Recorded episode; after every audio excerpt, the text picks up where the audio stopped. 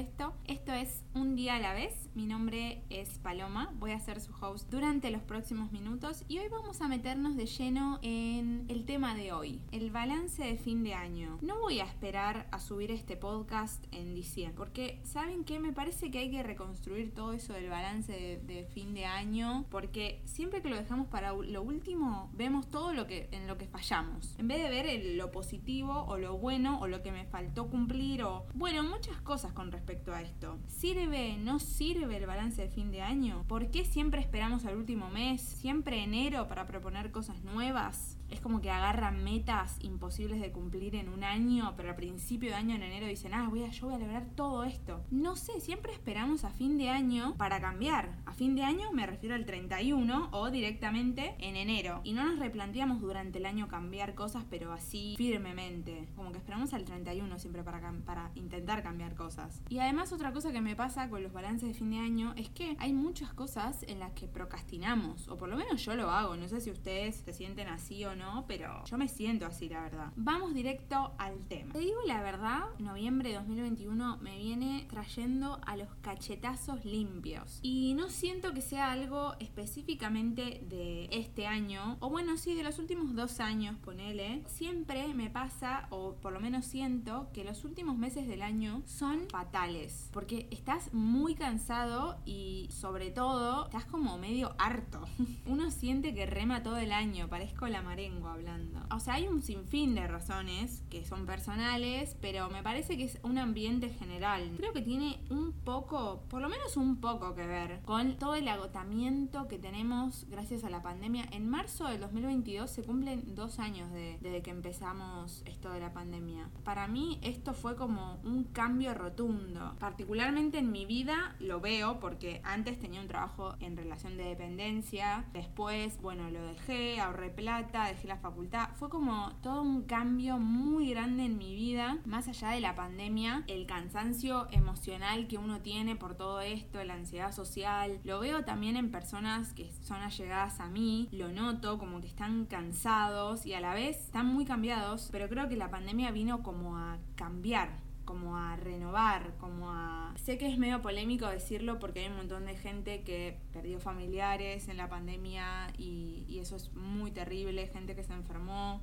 otra que se curó por suerte, pero es verdad que la pandemia dejó como que abrió cuestiones. Para mí, si no utilizaste este momento de crisis como para cambiar, no sé qué te va a cambiar. O sea, tiene que directamente derretirse los polos para que cambies tu actitud. Si seguimos así, dentro de poco se van a derretir. Pero quiero decir, como que tiene que cambiar algo, ¿viste? En los momentos de crisis. Y está bueno porque de los momentos de crisis aprendes cosas. ¿Saben qué? Estuve leyendo en Instagram que estamos como en época de Scorpio Season o algo así y que te viene como a tambalear. Yo no entiendo mucho, así que no voy a hablar de cosas que no sé.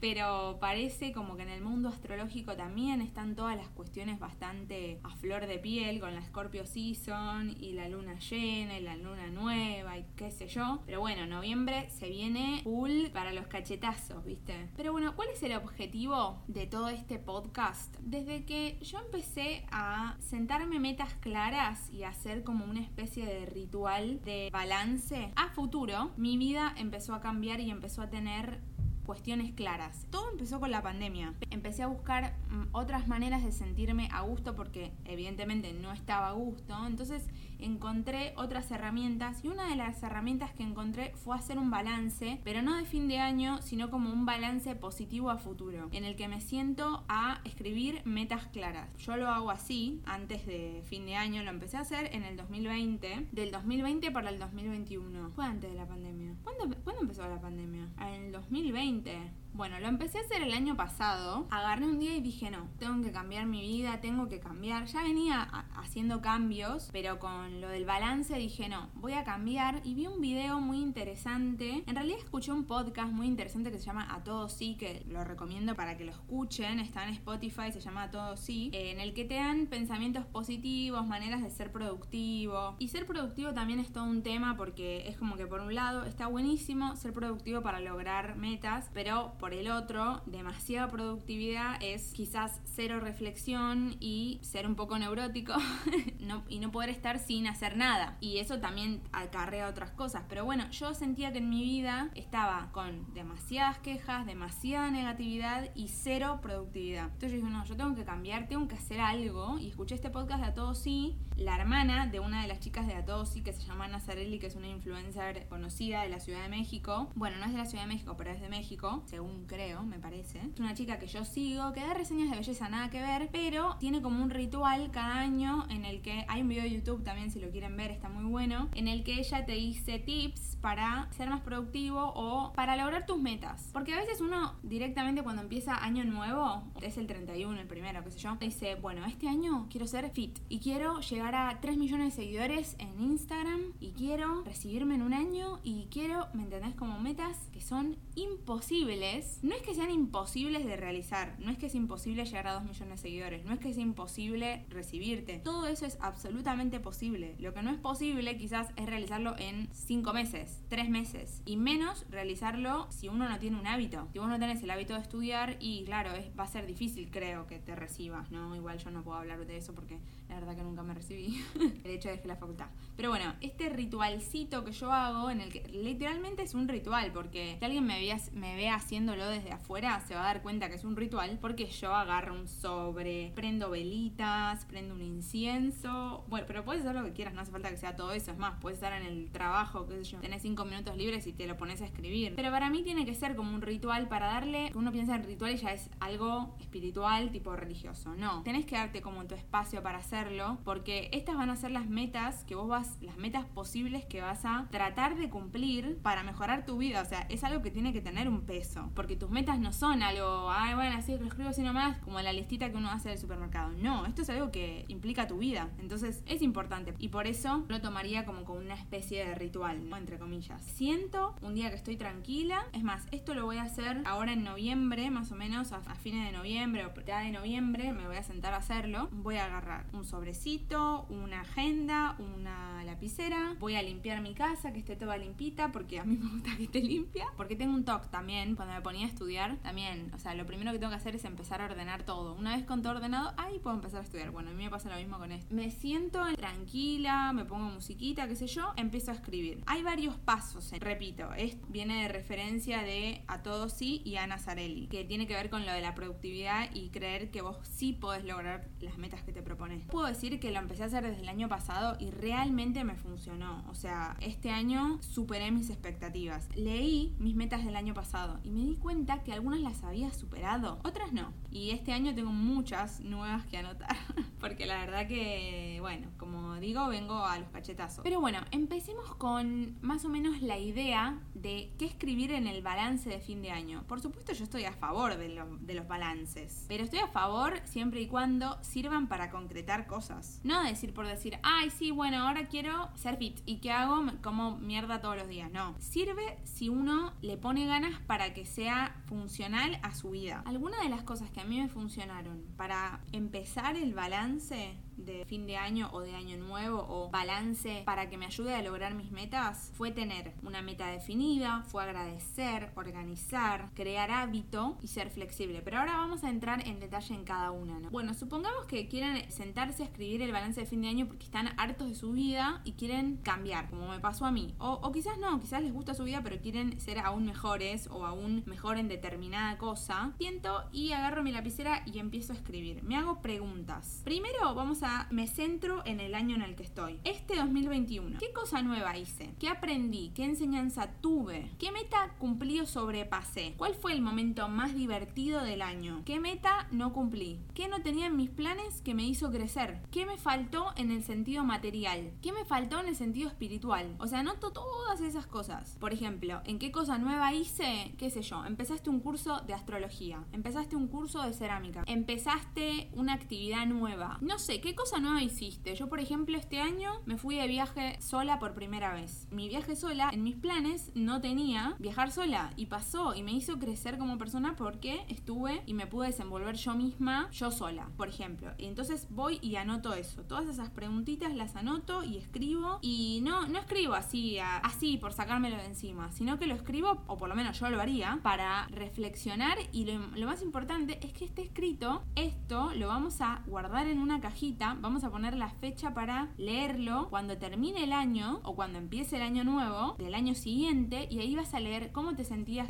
qué cosa pudiste lograr, qué cosa no lograste el año pasado y ahora sí, qué meta logré sobrepasar en su momento, o sea, todo eso hay que anotarlo. Y en qué cosa material o espiritual te faltó, hay veces que uno quiere, por ejemplo, a mí me pasa que compro muchas boludeces, pero hay cosas básicas que no me compro. Quizás es, te querés comprar un celular nuevo, bueno, anótalo. ¿Qué cosa material te falta? ¿Querés comprar algo lindo para tu casa? ¿Querés decorar tu casa? Bueno, anótalo. ¿Qué cosa material te faltó este año que querés tener el año que viene? Anótalo. Y en materia espiritual, el año pasado fue un flash darme cuenta de que no tenía nada espiritual en mi vida. Yo era una persona muy escéptica. De hecho, algo que me da mucha vergüenza decir es que a veces me creía mejor que los demás por decir, ay, esta persona cree en Dios, yo no creo, qué capa que soy. Y no, nada que ver. Todo lo contrario. No estoy diciendo con esto que ahora creo en Dios, pero hay que conectarse con una parte espiritual. Y con parte espiritual me refiero no a algo religioso, sino que hay una parte espiritual en, por ejemplo, la naturaleza, hay una parte espiritual en tener tu ritual para estar vos solo en tu casa o cuando, por ejemplo, estás mal, ¿qué te hace sentirte mejor? Te pones en cierto mood, apagas las luces, te pones a escuchar música, no sé, esas cositas tienen que ver no tanto con la parte de la lógica, sino con la emocionalidad, ¿te dice? Sí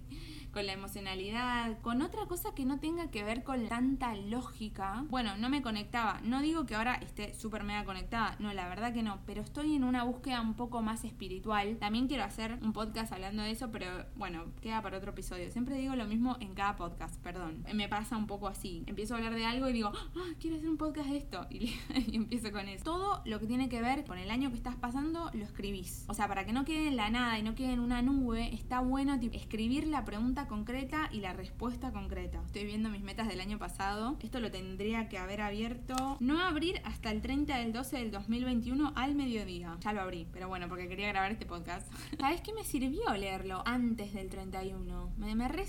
Por eso digo, mirarlo, viste, el balance tiene que ser un cachito antes de terminar, no cuando termina, porque hay muchas cosas para hacer todavía. Con esto me di cuenta de que, primero, logré más de lo que esperaba y segundo, hay muchas cosas que quiero resolver antes de que llegue el 31. ¿me entendés? Metas más concretas que cumplir ahora, antes del 31. Porque todavía puedo, este año no terminó, ¿me entendés? Como que te ayuda a refrescar la memoria. Por eso digo hacerlo antes de que empiece otro año, ¿no? Bueno, eso con lo que respecta al 2021 o al, al año que estás cursando. eso con respecto al 2021. Ahora vamos a el 2022 o el año siguiente. ¿Querés cambiar cosas? De... Voy a aprovechar el año que sigue para cambiar como persona en esto y esto. Entonces te haces otras preguntas, como por ejemplo, ¿cómo me veo de acá a seis meses? Y digo seis meses porque yo era la persona que decía, de acá a 10 años quiero ser de tal manera. Tendía tanto el plazo, pensaba tanto en el futuro, que me era imposible concretar y nunca llegaba a ese futuro, porque claro, faltaba un montón y no me, no me ponía metas claras a corto plazo, entonces era imposible. Por ejemplo, ¿cómo te ves de acá a un año, dos años, tres como máximo? Pero viste, no tires 10 como yo porque está difícil. Encima yo soy una persona con mucha ansiedad, imagínense. Nunca cumplía mis metas. Nada cumplía. ¿Cómo me veo de acá unos meses? ¿Qué quiero dejar de hacer? No me gusta. Bueno, voy a decir, voy a poner un ejemplo concreto mío. El año pasado era el trabajo que yo tenía. Eso quería dejar de hacer. Este año lo cumplí a eso, dejé ese trabajo. ¿Qué era otra cosa que quería hacer? Ganar plata. Bueno, eso no pasó y ese, esa meta o ese objetivo no lo cumplí. De hecho, todo lo contrario. Gasté más de lo que podía, ¿viste? Tengo todo ahí, todo un tema con las finanzas. Entonces, además de otras preguntas que ya les voy a decir que también me hago, ahí me siento una meta específica. En este caso sería, quiero mejorar mis finanzas, quiero tener un control de mis finanzas, no quiero gastar más de lo que me entra, ¿me entendés? Tipo meta específica, pero no quiero aprender de finanzas, sino meta específica. Es más, para lo de las finanzas estaba viendo, yo soy una persona muy, el dinero me quema, o sea, la plata me quema, me es muy difícil ahorrar, si bien ahorré, ahorré, no es igual, la plata me quema, ¿viste? No, no, no tengo como un buen manejo de mis finanzas. Entonces, ¿qué quiero? O sea, yo quiero lograr cosas y para lograr cosas en esta vida, además de trabajo personal, se requiere dinero. Entonces tengo que aprender sí o sí a hacerlo, porque además soy una persona grande, o sea, me da vergüenza no saber organizarme bien. Estaba viendo en internet, el año pasado yo ya sabía que existía esto, pero es como que, no sé, no, no me lo tomé muy en serio. Y dije, ah, sí, existe esto, y seguí mi vida, pero no hice nada para cambiar, ¿no? Hay muchos economistas e influencers que por YouTube te enseñan a cómo manejar tu plata, ¿no? Rueda muy famosa, primera regla, estoy tratando de aprender, es no gastar más de lo que te entra. Pero bueno, gráfico de torta muy conocido. ¿Gráfico de torta se dice? Creo que sí. Pero bueno, los youtubers influencers de las finanzas y qué sé yo enseñan en YouTube una manera que es el 50, 30, 20. En el 50% de tu sueldo van las necesidades. Como por ejemplo, no sé, qué sé yo, pagar el alquiler, bla, bla, bla. En el 30% es así. Bueno, es que hay muchos gráficos de torta. Hay uno, el más conocido, creo que es el más así como básico. Después hay varios que te enseñan más específico. Es el 80-20. Te entra el 100% de tu sueldo, obvio. 20% lo ahorras y el 80% es lo que usás. Y después hay otros gráficos de torta que la parte de las tarjetas de crédito eh, o la plata que quieres usar para salir con tus amigos y qué sé yo. Bueno, hay un montón de estrategias distintas para las finanzas. Entonces, bueno, yo lo que quiero hacer es aprender una que me sirva y que me funcione para que la plata no me queme. ¿Se entiende? y así todo poder comprarme, no sé, si, me, si quiero mejorar mi setup, bueno, no sé cómo se dice, pero si quiero mejorar mi micrófono, mi cámara, no sé, lo que quiera para mi proyecto audiovisual, bueno, perfecto. Lo tengo que aprender porque para financiar mi proyecto necesito aprender finanzas. Entonces, bueno, tengo que aprender eso. Sentarse metas específicas, pero definidas. Quiero poder ahorrar el 20% de mi sueldo todos los meses. En todo. En el estudio, por ejemplo. Si tu meta es recibirte en un año, quizás no lo puedes hacer si encima trabajas. Pero podés sentarte alguna estrategia y decir yo por cuatrimestre voy a cursar tres materias. Siempre. No voy a bajar de tres materias te pones una meta muy específica o por dos materias si trabajas ocho horas y bueno, la verdad que llegas muy cansado y es difícil. En cuanto a la comida, si anotás, por ejemplo, ser fitness así en general y no vas a hacer nada, es muy probable que no, no agarres ningún hábito. En cambio, si te pones todos los días que aprendí el otro día? Según la Organización Mundial de la Salud, para no ser sedentario tenés que caminar 10.000 pasos al día. 10.000 pasos son 7 kilómetros. Yo a veces leí esto y me puse un contador de pasos en una aplicación. Hay veces que no hago más de 3.000 pasos. Imagínense lo sedentaria que soy. Me quería morir cuando supe. Yo voy al gimnasio igual, o sea, voy cuatro veces por semana. Pero igual eso no me hace una persona menos sedentaria, ¿se entiende? Imagínate si no fuera al gimnasio, estaría muy mal. ¿Cómo voy a llegar de viejo? Enteraste, igual que yo, para no ser una persona sedentaria, tenés que hacer todos los días 10.000 pasos. Entonces decís, bueno, si sos como yo, por ejemplo, 7 kilómetros no llego porque imagínate que no hago ni 3.000 pasos, ¿cómo hago para llegar a 10.000? Bueno, pero te sentás metas pequeñas. Todos los días voy a caminar 30 minutos. Ponele que sean 4.000 pasos, capaz no llegás a 7 súper rápido, pero no importa eso, como que la idea es sentarte metas que puedas cumplir. Y si sabes que no lo vas a hacer todos los días, porque realmente no lo vas a hacer porque no podés, porque estás cansado, o por lo que sea, por la excusa que quieras poner, ponete metas que sepas que vas a cumplir, ¿me entendés? Más de cuatro días no voy a ir al gimnasio, pero sí quiero llegar a esto de los pasos. Entonces me pongo metas claras que tengan que ver con los pasos. Bueno, y además de hacerte estas preguntas con respecto al 2022 y anotar esto de las metas específicas, en cada área de tu vida. Si es con una pareja, será con una pareja. Si es con tus amigos, o por ejemplo, yo quiero tener más amigos, entonces anoto y lo anotas así en general. Pero eso está bueno que lo anotes, pero quiero decir, eso solo no te va a traer ninguna cosa nueva, digamos. Lo que te van a traer cosas nuevas son las acciones. ¿Qué hago? ¿En qué me puedo anotar para tener amigos nuevos? ¿Qué sé yo? En unas clases de teatro. Quiero juntarme con, un, con uno de mis compañeros de trabajo que me llevo re bien. A veces me da un poco de paja juntarme porque porque, no sé, por lo que sea. Bueno, escribir todo con respecto a las metas, qué quiero hacer, qué me funcionó el año pasado que quiero seguir implementando este año, cómo me siento. Esta pregunta está buenísima porque ya leí mi balance del año pasado, me sentía con mucha ilusión de mi futuro, pero también me sentía muy mal en ese momento. Y ahora me siento mal por otras cosas, o son cosas diferentes las que me hacen a poner mal, pero estoy en otro estado completamente distinto al año pasado. Entonces leerlo ya te da como una ilusión, te sentís un poquito mejor porque algo cambiaste. Otra de las cosas que, por ejemplo, a mí me cambió la vida y realmente me funcionó es escribir todos los días. Escribo cosas chicas, no es que escribo un montón, así como estoy diciendo ahora que hago mi balance, pero escribir todos los días la verdad que me cambió un montón. Y otra cosa que me cambió y que creo que es importante anotar en el balance es agradecer uno está en un mood negativo, pero en, en, un nivel de negatividad. Bueno, dicen que uno enseña lo que tiene que aprender. Y yo no, no, es que me considero que le estoy enseñando, simplemente estoy contando mi experiencia y, diciéndoles algo con respecto a los balances del fin de año, ¿no?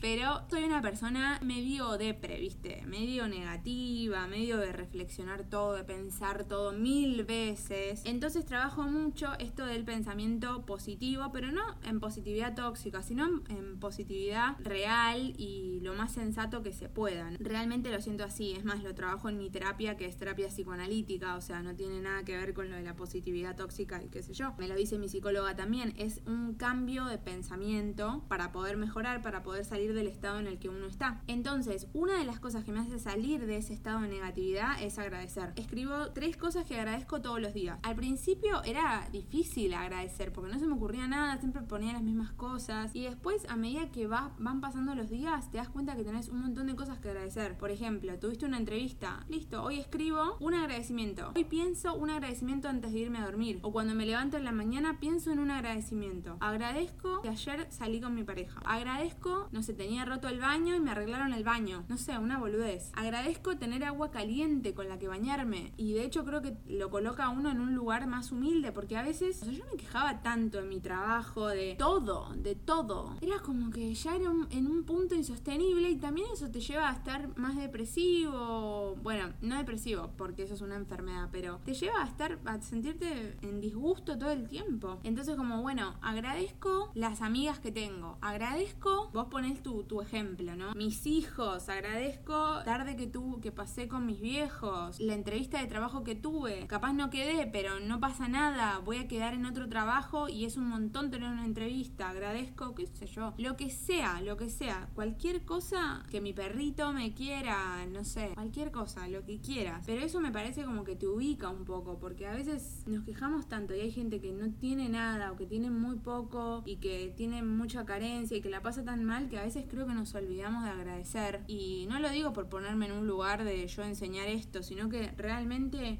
me considero una persona muy negativa, entonces por eso es que lo hago, para salir de ese mood. Y ahí, en el balance de fin de año, agradezco. Igual yo agradezco todos los días, pero ahí me siento específicamente agradecer. Me pregunto. De eso agradezco en base a lo que escribí, ¿no? Por ejemplo, si este año, como dije, me fui de viaje sola, agradezco esa oportunidad. No sé, haber conocido a alguien nuevo y haberme hecho un amigo nuevo. Todo en base a esto que estamos diciendo del año que estamos, digamos, balanceando. Y siempre dentro de unos parámetros de algo que no roce la positividad tóxica, porque ahí estamos en un problema grave, que es, no sé, se te murió tu hermano y tenés que estar positivo. No, la verdad que no es así y es bastante complicado ese pensamiento, como que falta de empatía, viste, un montón de cosas, pero siempre dentro de los márgenes de, algo que, que, sea bueno, posible, positivo, que sea humilde y que no le haga daño a nadie, a eso me refiero. Bueno, y el tercer paso, el paso que sigue después de escribir el año 2022, después de agradecer, viene, digamos, lo más interesante que es la organización. Por ejemplo, quiero cumplir esto de caminar, no sé, 10.000 pasos al día. Bueno, ya me estoy dando cuenta que 10.000 pasos no voy a poder hacer todos los días. Pero, o sea, no estoy dispuesta a hacer, no es que no puedo hacer, sino que no estoy dispuesta a hacer eso porque quiero hacer otras cosas también. ¿Cómo me, voy a organizar yo para hacer 10.000, eh, no, 5.000 pasos todos los días? Me voy a levantar una hora antes. Puedo lograr ese objetivo. Incluidos los sábados y domingos, por ejemplo. O de lunes a viernes. Pero metas concretas. Una cosa que digo por experiencia, al principio me puse una cantidad de metas imposible de lograr. No porque no eran posibles, sino porque era mucho. Entonces, cosas específicas. En mi trabajo, ¿qué quiero lograr? No sé, que me aumenten de puesto. Trabajar para una multinacional. Bueno, entonces, ¿qué acciones vas a tomar todos los días para que eso se, dé? Y, por ejemplo, voy a mandar currículums todos los días durante, me voy a poner un timer, durante 45 minutos lo que me voy a dedicar a hacer es todos los días 45 minutos. Después te fijas en qué horario lo pones o no. O todos los días en la mañana 45 minutos me voy a tomar para buscar trabajo. No sé, pero ahí va en la organización. ¿Qué días? Por ejemplo, a mí me pasa que quiero subir más reels a Instagram. Me encanta hacer los reels, me parece que llevo a más gente, entonces quiero subir más reels. Perfecto. ¿Cuántos reels quiero subir? Tres por semana, bueno, me voy a anotar qué día voy a dedicarme a grabar, qué día los quiero subir y me voy a poner alarmas en el celular para que me lleguen y de esa manera organizarme para poder cumplir esa meta, ¿no? Porque a veces uno escribe y las metas son posibles, pero al no tener una organización es imposible de, cumplir. Entonces, bueno, organizarse. Mi psicóloga me dice todo el tiempo que para estar organizado te puedes dar cuenta si sos medio organizado o no con respecto a tu lugar de trabajo. Si tu lugar de trabajo o tu lugar o tu casa está siempre ordenada, bueno, es porque tratás de, llevar un orden más bien fijo y estable, como que es un reflejo de tu interior. Si tu habitación es siempre un quilombo, de repente abrís algo, nunca encontrás nada, me pasaba esto también, un poco me pasa ahora. Por ejemplo, querés abrir el placar, querés una remera, pero está todo hecho un bollo, no encontrás nada. Y va a ser muy difícil lograr cosas así. Quizás la logres, no digo que no, si, sino como que necesitas tener algún nivel de organización un poco como para poder cumplir estas metas que ya dijimos que son posibles. Pero bueno, ¿cómo las voy a cumplir si no estoy organizado? Si mi vida es un caos y es difícil. Pero bueno, por ejemplo, lo logré haciendo listas. ¿Qué tengo que hacer en, el día? A mí no me sirve mucho el tema de los horarios. Siempre termino haciendo cosas en diferentes horarios. Pero sí me sirven mucho las listas. Por ejemplo, tengo que editar cuatro horas, tengo que ir al gimnasio una hora y media, tengo que hacer esto y tengo que hacer lo otro. Yo la anoto todo, cinco cosas, madre. Es una lista que son diez cosas y capaz está difícil que cumplas todo eso en un día, ¿viste? Cosas posibles, tipo tres cositas por día, cuatro cositas por día, cinco. Tengo que hacer ejercicio, tengo que editar, tengo que hacer esto, tengo que hacer lo otro. Si te gustan los horarios, te pones horarios. Si no te sirven como a mí, no te los pongas, pero sí metas específicas. Por ejemplo, tengo que editar todos los días tres horas, sí o sí. Y cumplo las tres horas en el horario que sea. Y organización clara y escrita. Y ahora voy a decir lo último, que creo que es algo que me falta y me di cuenta que me faltaba por leer mi resumen del año pasado, que sería de todo este año, de, de lo que esperaba para este año, que es ser flexible. Cuesta muchísimo ser flexible. La vida es muy dinámica. Uno a veces se concentra, o sea, como que si la vida es estática, me parece que estamos en problemas. Como que la vida sola va siendo dinámica. Las cosas cambian, aunque vos no cambies y te quedes 10 años en el mismo laburo, seguramente te pasaron un millón y medio de cosas. ¿Qué qué es 10 años en el mismo laburo? o cambialo, transformalo, no sé, porque lo que se queda estático, viste, se muere. O en la naturaleza es así un poco. Bueno, no, hay casos en los que no, siempre me contradigo, pero se entienda lo que voy, ¿no? Síganme en esta. La vida es dinámica, a veces tenemos que resolver cosas sobre la marcha, muchas veces no puedo ser flexible o me, cuando se me escapa el control, que es casi siempre porque no tengo control de nada, como nadie en el mundo, cuando se me escapa cosa de las manos, me cuesta mucho ser flexible. Voy a poner un ejemplo concreto. Edito mis videos de YouTube y me había puesto una meta de hacer videos todos los domingos. Y un domingo me pasó que la computadora tuvo un error y no pude subir video. Para mí fue una tragedia porque yo ya estaba diciendo, yo no cumplí mi palabra. O sea, como que estaba muy mal por eso. Me puse muy mal. No niego ni afirmo que lloré por eso.